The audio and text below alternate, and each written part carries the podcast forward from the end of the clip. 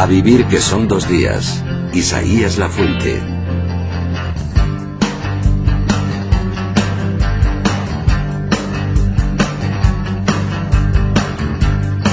Once y nueve, diez y nueve en Canarias. Bueno, después de los programas especiales de Navidad recuperamos hoy la normalidad en el Club de Lectura y lo hacemos pues con nuestros invitados, con nuestros amigos, con Óscar López. Óscar, buenos días. Buenos días, Isaías. ¿Qué Buenos tal han ido las todos. Navidades? Ah, estupendamente. Bien o en familia, como diría el malévolo. En familia, en familia, en O familia. sea que muy bien, ¿no? Muy bien. Bueno, bueno. Y Manu Verástegui, buenos días. Hola, muy buenos días. Las tuyas han ido, sé que muy bien. Han sido estupendas, desde De luego, pero balneario, también te diré que me da mucho gustito volver a oír vuestras voces y esta música, porque tanta vacación no puede ser buena para Claro. el colesterol. ¿eh? No, y sobre todo, tal y como están las cosas, volver a trabajar siempre es un gusto. Sí, es y es un privilegio. ¿Eh? Pues sí, la verdad es que sí. Bueno, Óscar, antes de ayer se dio a conocer el nombre de la ganadora de la edición número 67 del Premio Nadal. El premio este año ha recaído en Alicia Jiménez Bablet por su novela Donde nadie te encuentre, que ella misma contaba, nos contaba así en la cadena SER. Trata sobre dos hombres, un psiquiatra francés que toma contacto con un periodista catalán e intentan recabar datos sobre una bandolera que se ha convertido en un mito en los años 50 en España. La persigue la Guardia Civil. De hecho, en Barcelona, por lo visto, todas las comisarías estaban infestadas de sus fotografías, de la única fotografía que había suya. Tiene muy buena pinta, ¿eh, Óscar? Sí, sí, además vale la pena porque Alicia es una magnífica escritora. Lo que pasa, digo, iba a decir tiene el estigma. Hombre, no. Lo, lo que pasa es que es muy conocida, pero básicamente por su serie policíaca, la Sí. que protagoniza Petra Delicado. Y eso Sí, a veces. be- bendito estigma, ¿eh? Sí, lo que, pero tú sabes, Manu, que hay escritores Sí. que cuando intentan luego probar otros géneros, ¿eh? otros formatos, pues tienen problemas, ¿no? Porque todo el mundo se acuerda, y buena parte de la crítica lo hace, que, hombre, como diciendo, lo suyo es lo de la novela negra.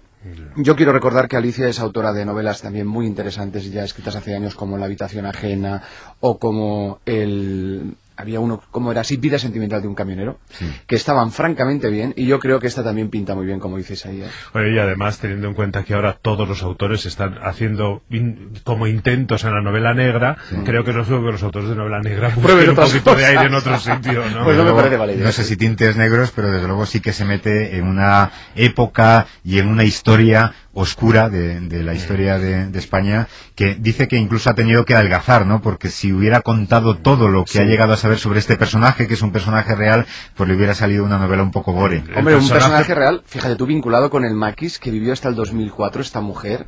Además que si había toda una leyenda negra a su alrededor, se le atribuían 29 asesinatos, que si era o no hermafrodita, un personaje realmente curioso, ¿eh?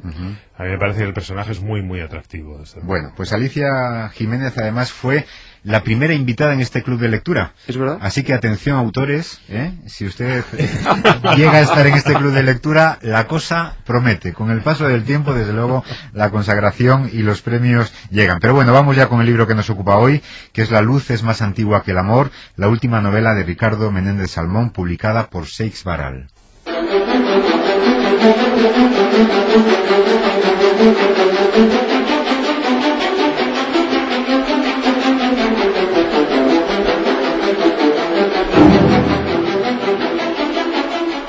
Octava sinfonía de Sostakovich, que está dedicada precisamente al terrible asedio de Stalingrado que causó la muerte de cientos de miles, no solo de soldados, sino también de civiles en la Segunda Guerra Mundial. Esta música aparece reflejada en un momento de esta novela de La luz es más antigua que el amor. Ricardo Menéndez Salmón, muy buenos días. Hola Isaías, buenos días. ¿Qué tal estás? Pues muy contento de oíros otra vez. Bueno, ¿y estás contento ta- también de tu novela? Sí, sí, sí, Sí. sí, sí, realmente estoy, estoy satisfecho de cómo, de cómo está siendo leída y del recorrido que ha tenido en, bueno, en un momento difícil para el mercado editorial. Pero fue un parto doloroso, ¿no? Bueno, todos los partos literarios lo son. Yo creo que este lo ha sido menos que, que mis tres libros anteriores, quizás porque, bueno, al tratar el asunto del arte, que es un asunto que tiene aspectos más amables que, que- que los que aparecían en otras novelas, la verdad es que he sido más feliz escribiendo esta novela que, que las novelas precedentes. Oscar, ¿qué nos cuenta? La luz es más antigua que el amor. Pues es, ante todo hay que decir que es una novela, lo digo porque de eso también se ha hablado mucho, al menos por una buena parte de la crítica. Es una novela donde las digresiones sí que es verdad que tienen un papel relevante, pero con ellas lo que ha hecho Ricardo es construir una, historia fragmentada en tres partes.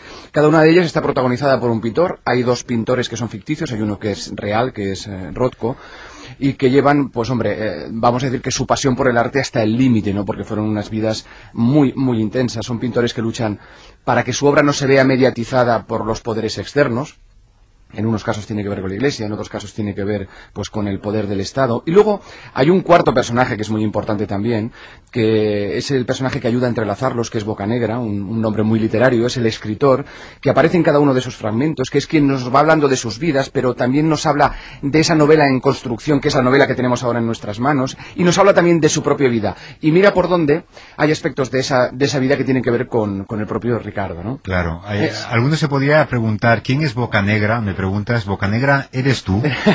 ¿Bocanegra eres tú, Ricardo? Bueno, soy, soy yo y no soy yo. Quiero Sí. decir, eh, a estas alturas del- de la historia de la literatura, eh, identificar la voz de- de- de- del autor o el yo del autor con, con las voces que utiliza es siempre delicado. ¿no? Yo creo que en toda autobiografía hay muchos elementos de ficción y en toda ficción hay muchos elementos de autobiografía. Pero si no eres tú, dejas muchas pistas para la provocación, porque hay muchos detalles que coinciden directamente con tu biografía, Claro. con lo que has hecho hasta ahora, ya no sé si con tus deseos, porque el bocanegra de tu novela termina recibiendo el premio Nobel. Bueno, como hablabais antes de lo importante que es pasar por, por este club de lectura, yo, me- yo de mano ya me postulo para el Nadal, si, si, si toca, y, vale. y bueno, si, si por rebote en el futuro, dentro de 30 años, como sucede en la novela, me cae el, me cae el premio Nobel, pues bienvenido será, ¿no? Bueno, está muy bien, pero yo creo que realmente nos has dejado aquí un poquito desconcertados, porque con eso de jugar al guiño de eh, que la novela de Boca Negra se llama Debacle, que es fácil de identificar con Derrumbe, que ha escrito una trilogía del mal, eh, y- pero es que... Era su octava novela. Te parece que todo coincide, pero yo creo que es que hay un juego perverso por tu parte de mezclar todo el tiempo la realidad con la ficción, porque al, al encontrarse uno con el personaje de Rothko, empieza a pensar que también el pintor de- del principio de la novela, Adriano de Robertis, es posible que existiera.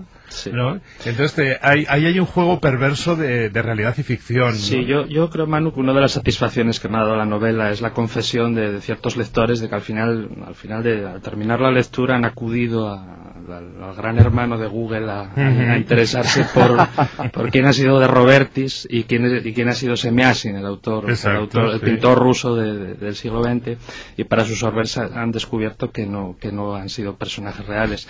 Y yo creo que al mismo tiempo también la figura de Rothko, que sí es una figura real de carne y hueso, eh, se acaba convirtiendo un- eh, también en, en un personaje de ficción. ¿no? Es decir, el, el diálogo entre, entre realidad y ficción y, y lo, lo lábil de las fronteras entre realidad y ficción creo que es uno de los temas, no solo de esta novela, sino también uno de los temas fundamentales de la narrativa contemporánea. Pero es, es eh, mentira que no existan, porque uno teclea Google precisamente con estos nombres y de Robertis existen. De Robertis, pintor italiano, existe. Lo que pasa es que todas las entradas remiten a la novela de Ricardo Menéndez Salmón. Así que si uno pretende, cuando escribe, crear, realmente tú has creado personajes que ya tienen vigencia y que ya están por lo menos en el mundo virtual de Internet. Bueno, pues eso, eso es maravilloso. ¿no? Yo creo que eso es lo que nos alimenta a todos los lectores que nos sentimos parte de una, de una tradición muy larga, ¿no? Del mismo modo cuando uno mete, que se llama el príncipe Volkonsky, pues, pues aunque no haya existido ningún príncipe Volkonsky de carne y hueso, el príncipe Volkonsky de, de Tolstoy es para muchos de nosotros tan real o más que, que cualquier personaje de la Claro. historia. ¿no? Y luego siempre hay artistas que van pululando por el, por el libro aunque no estén citados. Porque, por ejemplo, aquí hablamos evidentemente de Adriano de Robertis, que pinta una mujer barbuda y eso le genera un montón de problemas. Pero bueno, también han, posteriormente... virgen, una virgen. una virgen barbuda y posteriormente se pintaron, pues por ejemplo, una Joconda con bigote, ¿no? Sí. Que eso lo hizo Duchamp, ¿no? Sí. O encontramos, tú hablas de Semiasin, este pintor ruso y tal, que se, que se comió sus propios lienzos y bueno, y tenemos a Kiefer por ahí que también podría Sí. un poco recordar a ciertos aspectos de él, ¿no? Sí, sin duda. La- en concreto, la, la- la figura de Kiefer, que para mí quizás sea el artista contemporáneo que más, eh, dedicado a la plástica me refiero, ¿no? A pintura, instalaciones, escultura, quizás sea el artista que más me interesa. Yo creo que recorre, recorre toda la novela, como también quizás cualquier lector un poco educado verá la sombra de Andrei Rublev por ahí pululando y por extensión de Andrei Tarkovsky, ¿no? Oye, yo tengo que decir que he sido uno de esos que lo ha buscado todo. todo de lo que hablas, absolutamente todo, desde la fotografía de la familia Rozkovich se llama, ¿no? Sí, que, esa existe. Eh, sí, esa existe, efectivamente, y es muy interesante verla y leer tu descripción, la verdad. He buscado absolutamente todo. Luego eh, creo que me sorprende ahora que digas que el artista que más, eh, que más te interesa ahora no es Rothko, porque destilas una adoración por, Rothko, tan enorme que por ejemplo también he buscado la, la capilla de Houston, que es una preciosidad, ¿no? Sí, además se puede visitar virtual, se puede hacer una visita virtual. Sí, es una preciosidad, aunque debo decirte que también leí una página en la que decía que eh, este la capilla de Houston de Rothko eh, se había elegido por, por quien quiera que fuera, una página, no sé qué eh, como una de las diez cosas que hay que ver en Estados Unidos antes de morir y la habían puesto en el número 7 y este autor decía que si la ponen en el número 7 no, verán las otras tres porque te empuja al suicidio. pero bueno. Ricardo, pero... Oye, hay otra, eso, buscando todos los referentes de, los que habla la novela, eh, he buscado por supuesto San Sepolcro. Claro, ¿por qué San Sepolcro es el centro donde todo esto se reúne? Pues, pues, pues no sabría responderte, Manu. La verdad es que había que... Yo, yo quería encontrar un lugar que fuera un poco un precipitado, donde, donde todo confluyera, y dada mi pasión por la pintura prerrenacentista, que también es una de las claves de la novela, ¿no? A mí nunca me han interesado mucho los, los artistas renacentistas, me gustan más los, los primitivos, los Giotto, Cimabue y compañía. Bueno, descubrí que hay en, Italia, que es un país al que procuro ir siempre que puedo y cuya pintura me, me encanta, se podía jugar un poco con, con, con, con, ese lugar físico como el lugar donde se recluye esa pintura prohibida esa pintura que va vertebrando de alguna manera, que, recorre como un, como un calambre casi existencial toda la novela y a la cual de un modo u otro los tres los tres pintores protagonistas de la luz es más antigua que el amor se ven abocados. ¿no? Siempre es necesario encontrar, o casi siempre es necesario un lugar físico donde todas las ideas confluyan y, se convierta un poco en eso, en ese, en ese lugar donde, donde se recluye el, el, aire, el espíritu, en este caso del texto. Yo no sé si tú sabías mucho de Rothko antes de escribir esta novela, pero sí que fue precisamente ver un cuadro de Rothko, creo que en el Guggenheim, en Bilbao, eh, donde surgió la chispa de esta novela, ¿no? Sí, eh, yo creo que lo que moviliza esta novela es, un doble movimiento, ¿no? Por un lado, una cuestión subjetiva, y es que a mí siempre me había gustado eh, la pintura de este hombre, pero, pero solo cuando vi un, cuadro de él en, vivo, precisamente en, Bilbao, bueno, sentí la necesidad de intentar explicarme a mí mismo qué, había detrás de todo eso. ¿no? Y luego, eh, ya más tarde, durante el proceso de redacción de, la novela, cuando lo que nació, seguramente como un ensayo, se fue contaminando de ficción, descubrí al hombre. ¿no?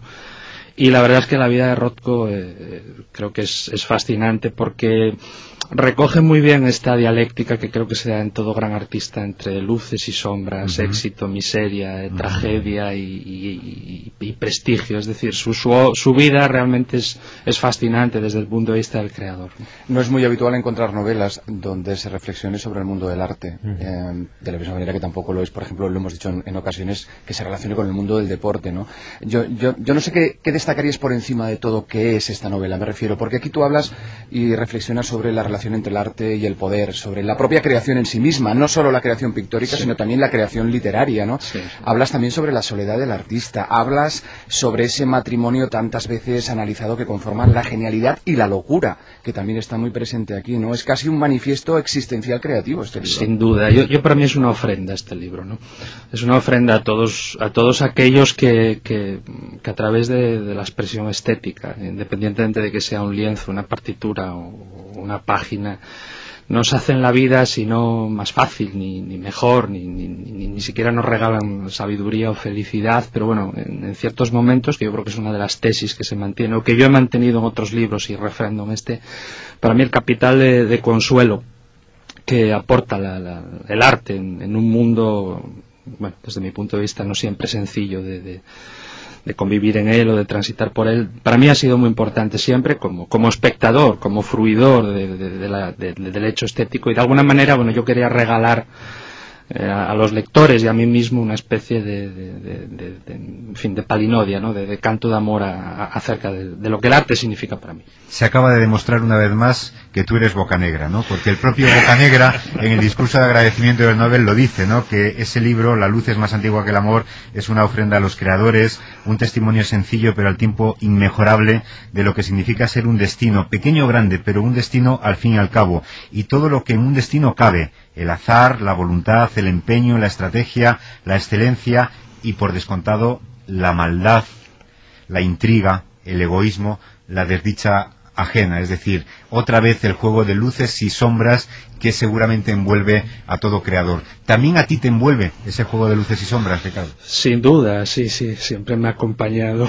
Quienes me hayan leído, y hay dos lectores que me conocen desde, desde hace mucho tiempo, saben que en toda mi literatura hay una tensión eh, irresoluble seguramente entre, entre la luz y, la oscuridad, entre, entre, la satisfacción y, la tiniebla, entre lo que la escritura tiene de hecho admirativo y lo que tiene de hecho eh, irracional hasta cierto punto. de, esa tensión creo que han nacido mis mejores páginas y las peores también, y sospecho que de esa tensión seguirá saliendo todo aquello que me convoque con la literatura.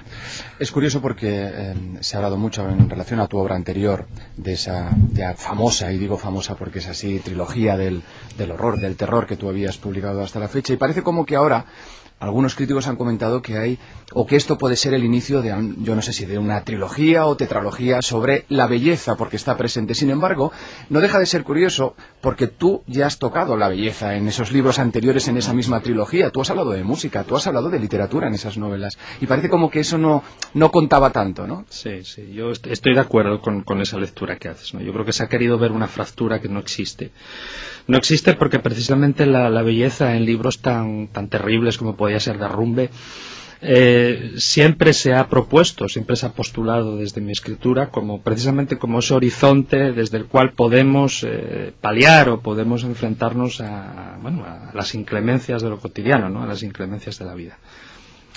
Antes Oscar señalaba también que, mm, que lo que se ha cuestionado, los puesto ante juicio, si esto es realmente una novela, quizá porque la la mayor parte es eh, esa biografía de Rothko, ¿no? que tampoco es una biografía exactamente, son, en realidad son reflexiones sobre el arte y sobre la creación a través de la vida de Rothko, ¿no? Pero ¿tú crees que te ha salido una novela rara, un libro raro, en el que se podría cuestionar si es una novela? No, incalificable, un libro incalificable en realidad. ¿no? A, veces es que tengo la sensación de que vivimos un país en el que cuanto, cuanto nos salimos de ciertos, de, ciertos cánones o de ciertos eh, lenguajes aprendidos o de ciertas etiquetas, todo nos coge con el pie cambiado. Yo creo que, insisto, a mí la literatura que me interesa desde hace mucho tiempo eh, navega con una absoluta naturalidad por, por, por, la mezcla de géneros, por el hibridismo, por, por la mirada mestiza, que yo creo que es la que está construyendo en resumidas cuentas, la, literatura más interesante de los últimos decenios, ¿no? Porque los modos de mirar han cambiado, los modos de narrar han cambiado, porque creo que hay una cierta desconfianza hacia la novela canónica que contaba una historia pues, con argumento, nudo, desenlace, y porque, bueno, a mí, sinceramente, como lector, esa novela salvo honrosísimas excepciones, ha dejado de interesarme hace tiempo. En cualquier caso, daría igual si se puede llamar novela o no. Pues efectivamente, ¿no? vamos a ver, eh, pensemos un poco en los libros que... En el, vamos a hablar del libro que ha estado en boca de todo el mundo este año, ¿no? En verano de Coetze. ¿Es verano una novela? Es verano una falsa autobiografía, es verano un ensayo sobre, la creación literaria, es verano una especie de patchwork donde, donde el autor se desnuda sin desnudarse a través de obras ajenas. ¿Qué importa? Yo creo que al final lo que importa es que eh, las novelas que leamos, los libros que leamos, independientemente del, del rótulo del marbete bajo el que se recojan, eh, arriesguen, se asomen a, modos, no sé si nuevos, pero por lo menos distintos de, mirar, y sobre todo con este magma de literatura que nos rodea, ¿no? donde siempre estamos, eh, corremos el riesgo de ser aplastados por el número de títulos que nos rodean, pues bueno, haya, libros distintos, ¿no? que, tengan cierta vocación de, significarse como distintos y también, por supuesto, cierta vocación de permanencia, ¿no? de no ser productos para, para hoy y que mañana han, caducado. Alguien diría, Ricardo, que no es una novela o que no es una obra, eh, por no etiquetar eh, fácil. Lo que pasa es que quizás últimamente estamos acostumbrados a leer demasiada li- literatura facilona. Desde luego tu libro es un libro bello, es un libro que puede engañar porque dice, uy, es una novelita de 160 o 170 páginas, pero realmente es un libro bello, es un libro profundo y es un libro que cada reflexión hay que volverla a hacer para interiorizarla y para llegar al fondo de lo que nos quieres contar. Pues muchas gracias, Isaías. Es verdad. Es un libro duro también. Hombre, es y exigente, sí. Es Claro, yo creo que es un poco la marca de la casa, ¿no?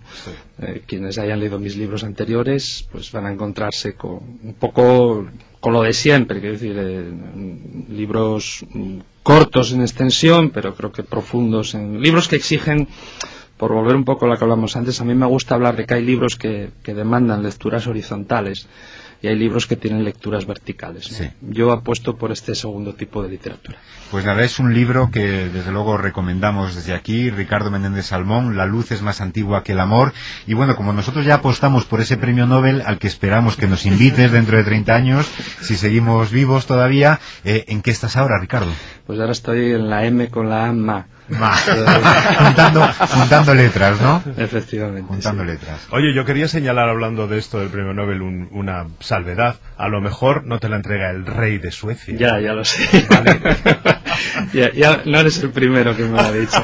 Pero bueno, la, la vida da tantas vueltas, Manu, que a lo mejor Suecia es una república. Entonces.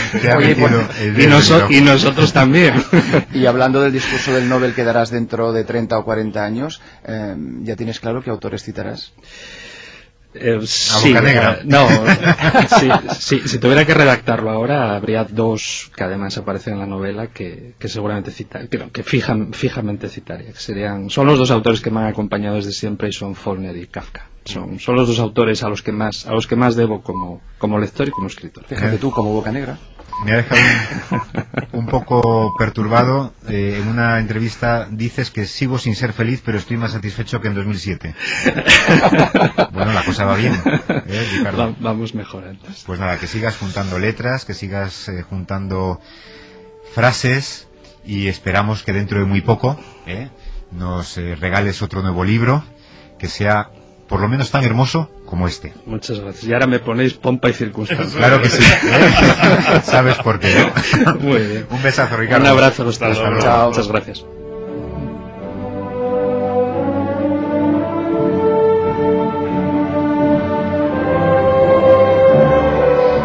Sé si los Reyes Magos les han dejado libros a Oscar y a Manu, pero ellos actúan de Reyes Magos y nos dejan aquí un par de libritos, un par de recomendaciones para iniciar este año 2011. Oscar, ¿tú con qué vas? Yo os traigo el último libro de Dave Agers, que es eh, Zeytun. Agers es uno de los, de los tipos más versátiles, creo yo, que hay en el mundo de la literatura, porque este autor norteamericano es escritor, editor, dirige una revista literaria de mucho prestigio, también ha escrito guiones para el cine, y ahora acaba de publicar una novela muy potente que gira en torno al desastre del Katrina en Nueva Orleans. Es una historia real que habla de un, de un protagonista sirio que se llama Abdurrahman Zeytun. Este es un héroe de esos anónimos que suelen aparecer cuando se producen desastres. Él vive con su familia, es un tipo muy re- religioso y cuando se acerca el Katrina, eh, la esposa y los hijos deciden huir de la ciudad, pero él se queda. Sobrevive al desastre y entonces, como, te comentaba, como es tan religioso, coge una canoa y se dedica a pasear, a navegar por las calles inundadas de Nueva Orleans buscando víctimas y ayudando a aquellos que más lo, necesitan. El problema es que la policía lo detiene, eh, piensa que es un ladrón y además empiezan a investigar y no se sabe por qué sospechan que pertenece Al Qaeda. Ajá. Entonces, ellos lo que ha hecho ha sido coger esta historia real y a partir de ahí construir una novela muy intimista. Es una novela que yo casi diría que es muy, muy confesional y muy daliniana porque está repleta de imágenes, a cual más sorprendente. Desde caballos que aparecen de no se sabe dónde, perros que no dejan de ladrar. Aparecen también coches que están sumergidos por las aguas donde solo surgen las antenas. Y con todo ello construye una novela muy comprometida y una novela de denuncia. Vale, vale mucho la pena, de verdad. Bueno, vaya personaje, ¿eh? si lo hubiera pillado Ricardo Martín, eh, Mía. Salmón, desde luego. Manu, A ver, mi, mi recomendación de esta semana es mucho más sencillita porque es casi un cuentito. Es eh, Nieve en otoño de Irene Nemirovsky, publicado por Salamandra. Es también muy, muy breve, es una novela muy breve que cuenta la trayectoria de Tatiana Ivanovna, que es una criada de estas de toda la vida en una familia acomodada rusa, eh, que ha crecido con ellos, ha visto nacer a los hijos, ha criado a los hijos, ella absolutamente no sabe de hecho plantearse la vida de otra manera que no sea junto con esa familia.